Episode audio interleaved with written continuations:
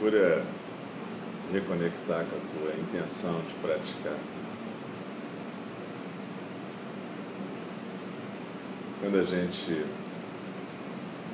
vai sentar em zazen, a gente deve ter uma intenção no coração de praticar. Esse é o primeiro movimento da postura. O segundo é procurar se ajustar na almofada de uma maneira que você possa ficar quieto durante o período da prática. Então a gente procura se sentir presente, desde o topo da cabeça até a sola dos pés. Então o Zazen tem essa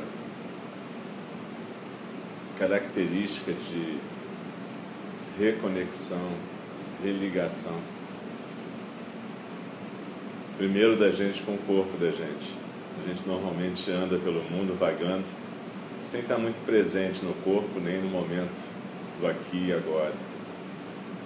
A gente vaga perdido no mundo da imaginação, seja a imaginação do presente, do passado, do futuro.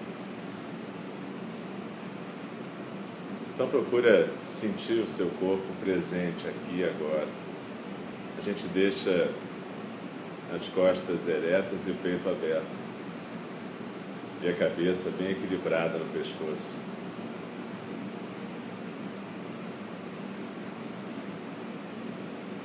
Durante o zazen, normalmente a gente fica com os olhos entreabertos, olhando para um ponto no chão ou na parede, dependendo de para onde você está virado. Os olhos ficam a 45 graus, mais ou menos.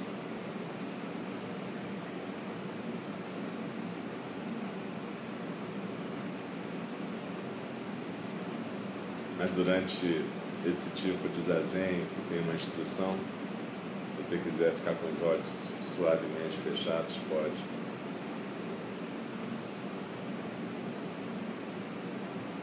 Procura sentir a sua coluna ereta, mas sem tensão. Não é para ficar impertigado, mas é para ficar com a coluna ereta. Em qualquer circunstância, no zazen sentado, no zazen andando, que a gente chama de kinhin, ou caminhando pela rua, comendo, a gente procura deixar as costas fortes para sustentar a postura e permitir a respiração correta.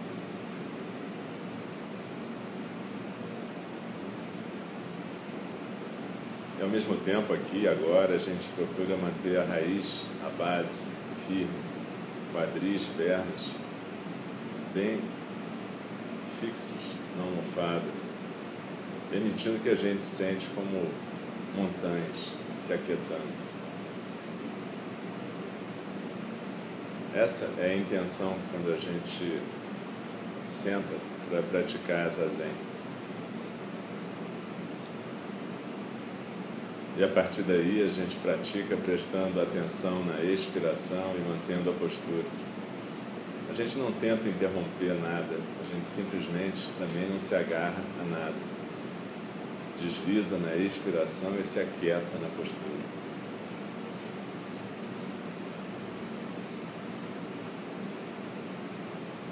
Eu vou recitar um trecho de Hongji depois vou comentar, mas permita que as palavras passem por você, procura não conversar com as palavras. Continua deslizando na expiração e mantendo a postura.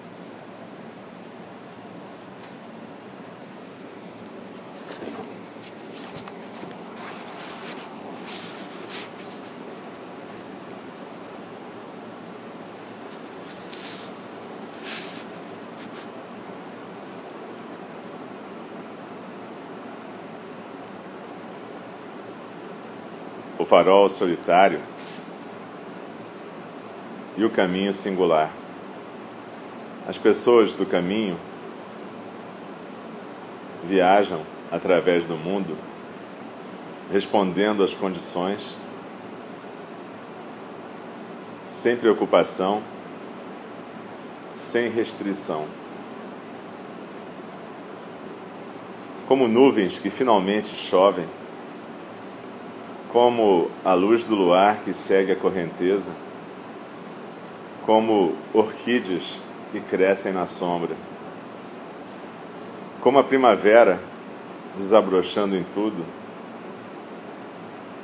elas agem sem nenhum tipo de preocupação. Elas reagem com certeza, adequadamente. É assim que se comportam as pessoas da prática.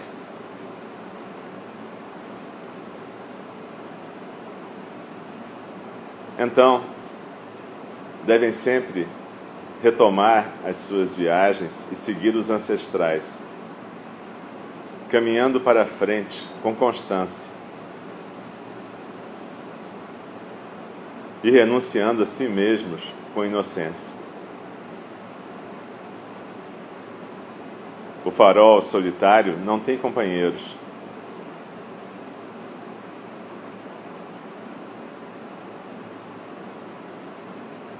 A voz que traz a impressão forte no caminho singular para outra margem, instantaneamente pode preencher desde o centro até as bordas e a tudo penetrar de alto a baixo, matando e dando a vida envolvendo ou desenvolvendo. Assim funciona a sua decisão autônoma e independente.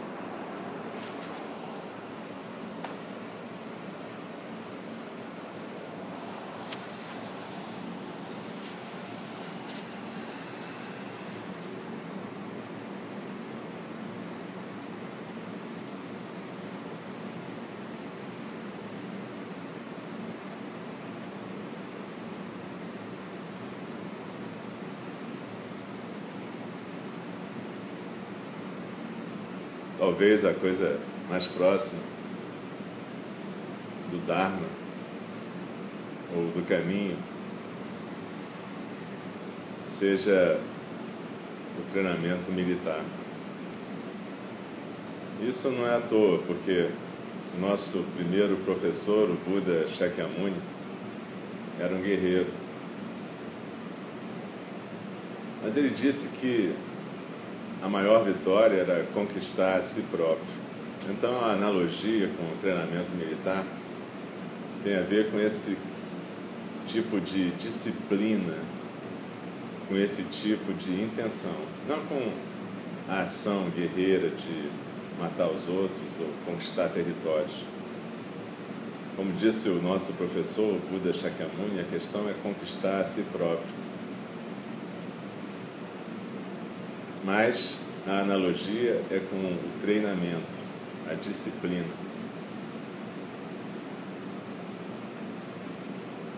Isso às vezes é confundido com um rigor na forma ou no ritual. Mas isso é só uma exterioridade.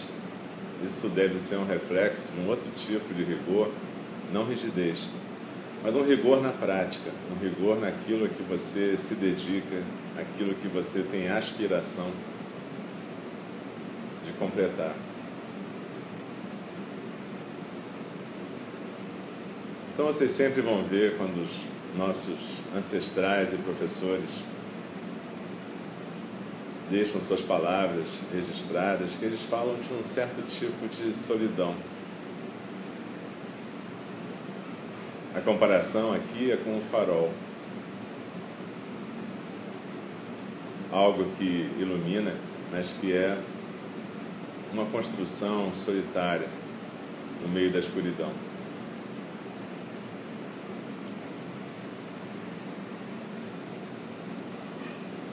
Daqui a pouco a gente vai recitar os três tesouros. E a gente fala, eu me aquieto ou eu me refugio no Buda, ou seja, eu tomo o Buda Shakyamuni como o modelo eu me aquieto, eu me refugio no Dharma, eu tomo o caminho como a minha prática, que esse modelo ensinou, e eu me aquieto ou me refugio na Sangha.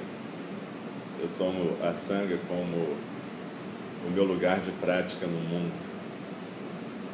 E nesse sentido, a sanga, tanto pode ser a sanga estritamente dita, a sanga daqueles que praticam aqui, agora, com você, mas também é a sanga universal, todos os seres sencientes.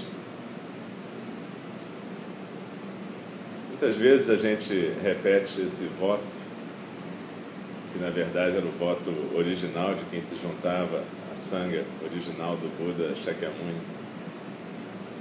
E a gente não se dá conta do que, que a gente está dizendo. Tomar o Buda Shakyamuni como modelo certamente é um desafio.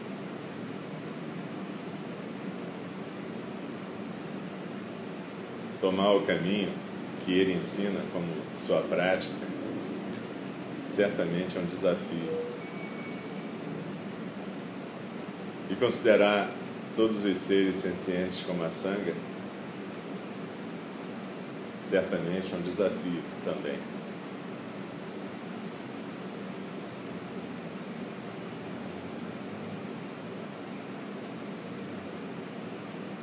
Rondi fala das pessoas do caminho. E Rondi foi o nosso ancestral que mais ensinou a prática do silêncio. E a gente tem que entender o silêncio, não necessariamente apenas como o silêncio da não fala, mas o silêncio interno, o silêncio da atenção plena. Então, quando a gente pratica, a gente cria essa aspiração de criar o silêncio. Um silêncio que permita que a nossa atenção plena se estabeleça. Você deve se sentir como um guerreiro, uma guerreira que está num treinamento militar. Não precisa ir para o mosteiro para experimentar isso. A gente vai para o mosteiro para lembrar disso. Mas o mundo é o nosso mosteiro, na verdade. Não é como se você só praticasse dentro do mosteiro. Na verdade, o seu mosteiro é você. Não adianta procurar um mosteiro fora se não houver a intenção da prática dentro.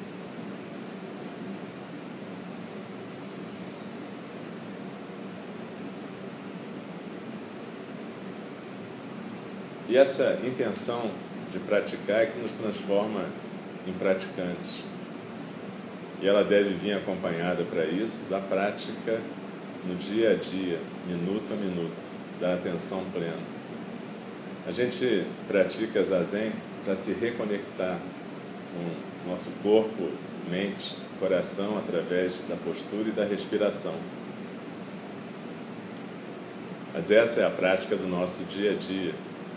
Nosso professor Dogen Zenji diz mas praticar zazen o dia inteiro não significa que você fique sentado no meio da rua. Apenas significa que você está sentado no seu centro, no seu raro o tempo todo. Você está preservando o seu silêncio. E, portanto, você está o tempo inteiro investigando, aprendendo, prestando atenção. Evidentemente, quem pratica assim fica mais silencioso, porque não dá para ficar falando o tempo todo e ao mesmo tempo prestando atenção no funcionamento desse si mesmo, aprendendo a domesticar a mente. Então, às vezes, a gente até faz períodos de prática mais intensiva, sextins, onde a gente institui o silêncio externo como uma forma da gente entender qual é a nossa prática verdadeira. Mas a prática não é só no cestim, a prática não é só no mosteiro, a prática é no nosso dia a dia.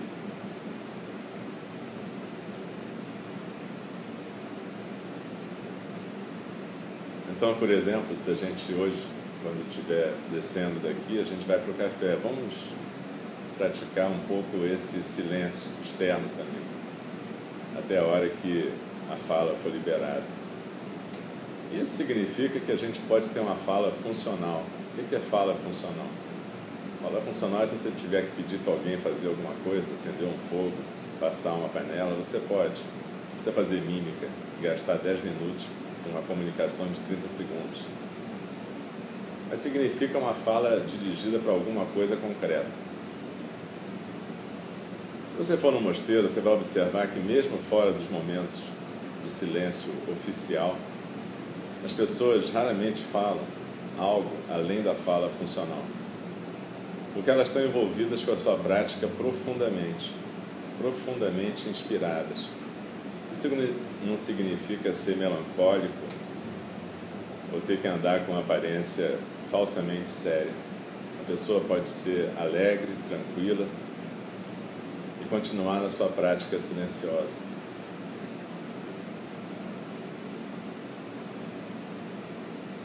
Praticar não, necessariamente não nos transforma em pessoas mais populares. Muitas vezes a gente até tem mais dificuldades no começo, dificuldades relacionais, porque as pessoas esperam que você se comporte como sempre.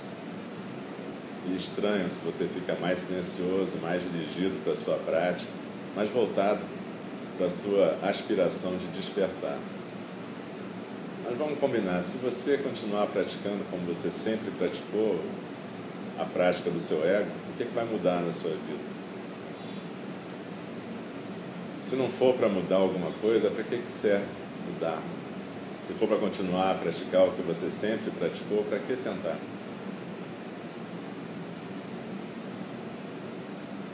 Praticar, digo eu de novo, é simplesmente um desafio é romper com o jeito de ser. É buscar o despertar. Quando a gente fala despertar, isso significa que a gente normalmente está dormindo. Então não adianta praticar dormir melhor para poder viver melhor. Não é isso o objetivo da prática. O objetivo da prática não é trazer qualidade de vida para essa vida de adormecido. É poder trazer a possibilidade do despertar. A despertar significa provavelmente ter uma vida mais complicada às vezes. Ter mais dificuldades. Ter que encarar conflitos com você e com os demais. Já que você vai estar buscando um outro tipo, um outro modelo de existência.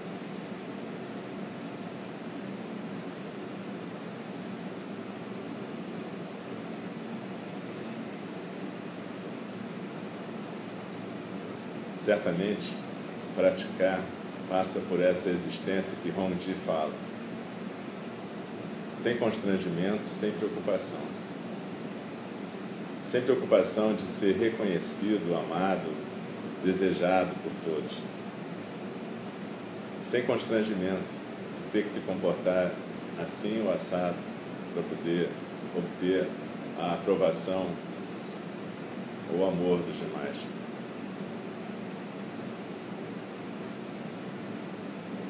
Significa poder se conter também. Poder não andar pelo mundo se espalhando. Tem que ter a delicadeza de praticar o silêncio e permitir que os demais pratiquem também. Tem que se sentir sempre no treinamento, como se você estivesse nesse mosteiro ou nesse quartel.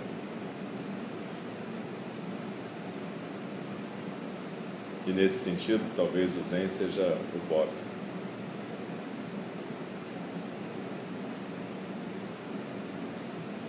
Então, se você achar que a prática está muito fácil, que está muito legal, que o Zen é isso mesmo, que o Zen te deixa super relaxado, tem alguma coisa meio esquisita.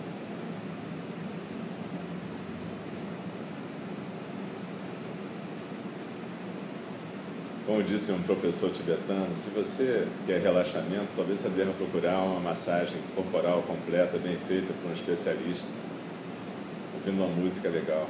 Não tem nada de errado com isso. Mas esse certamente não é o objetivo da prática.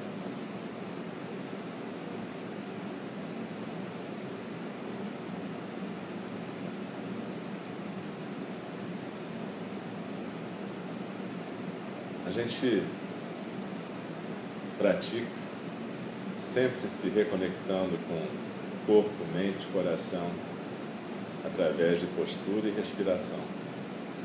Isso permite que a gente se enraize de novo, que a gente tenha postura na vida, que a gente encontre o nosso silêncio, que a gente pare de responsabilizar os outros pelos nossos sofrimentos ou dificuldades.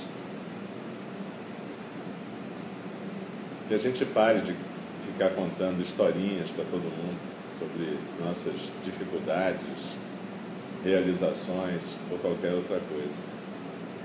Que a gente possa caminhar no mundo, como Rondi fala, como a primavera que em tudo desabrocha, simplesmente desabrochando e vivendo plenamente presente, fazendo o que a gente tem que fazer.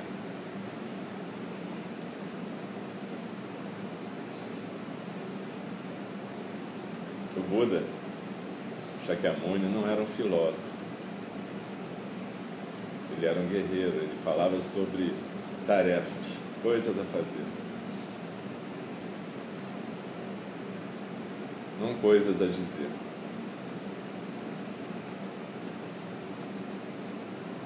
Então cada um de nós tem que procurar como praticante esse modelo, descobrir qual é o nosso koan, qual é a nossa questão, perseguir essa questão, entender que está no mundo com um tempo de vida muito limitado, um corpo muito frágil, muito vulnerável. E que a qualquer momento essa experiência pode terminar. Quando você estiver diante de Yama, o Senhor da Morte, o que, que você vai carregar? Não são as suas historinhas, seus bens, seus afetos ou desafetos. Você vai carregar simplesmente a sua presença plena.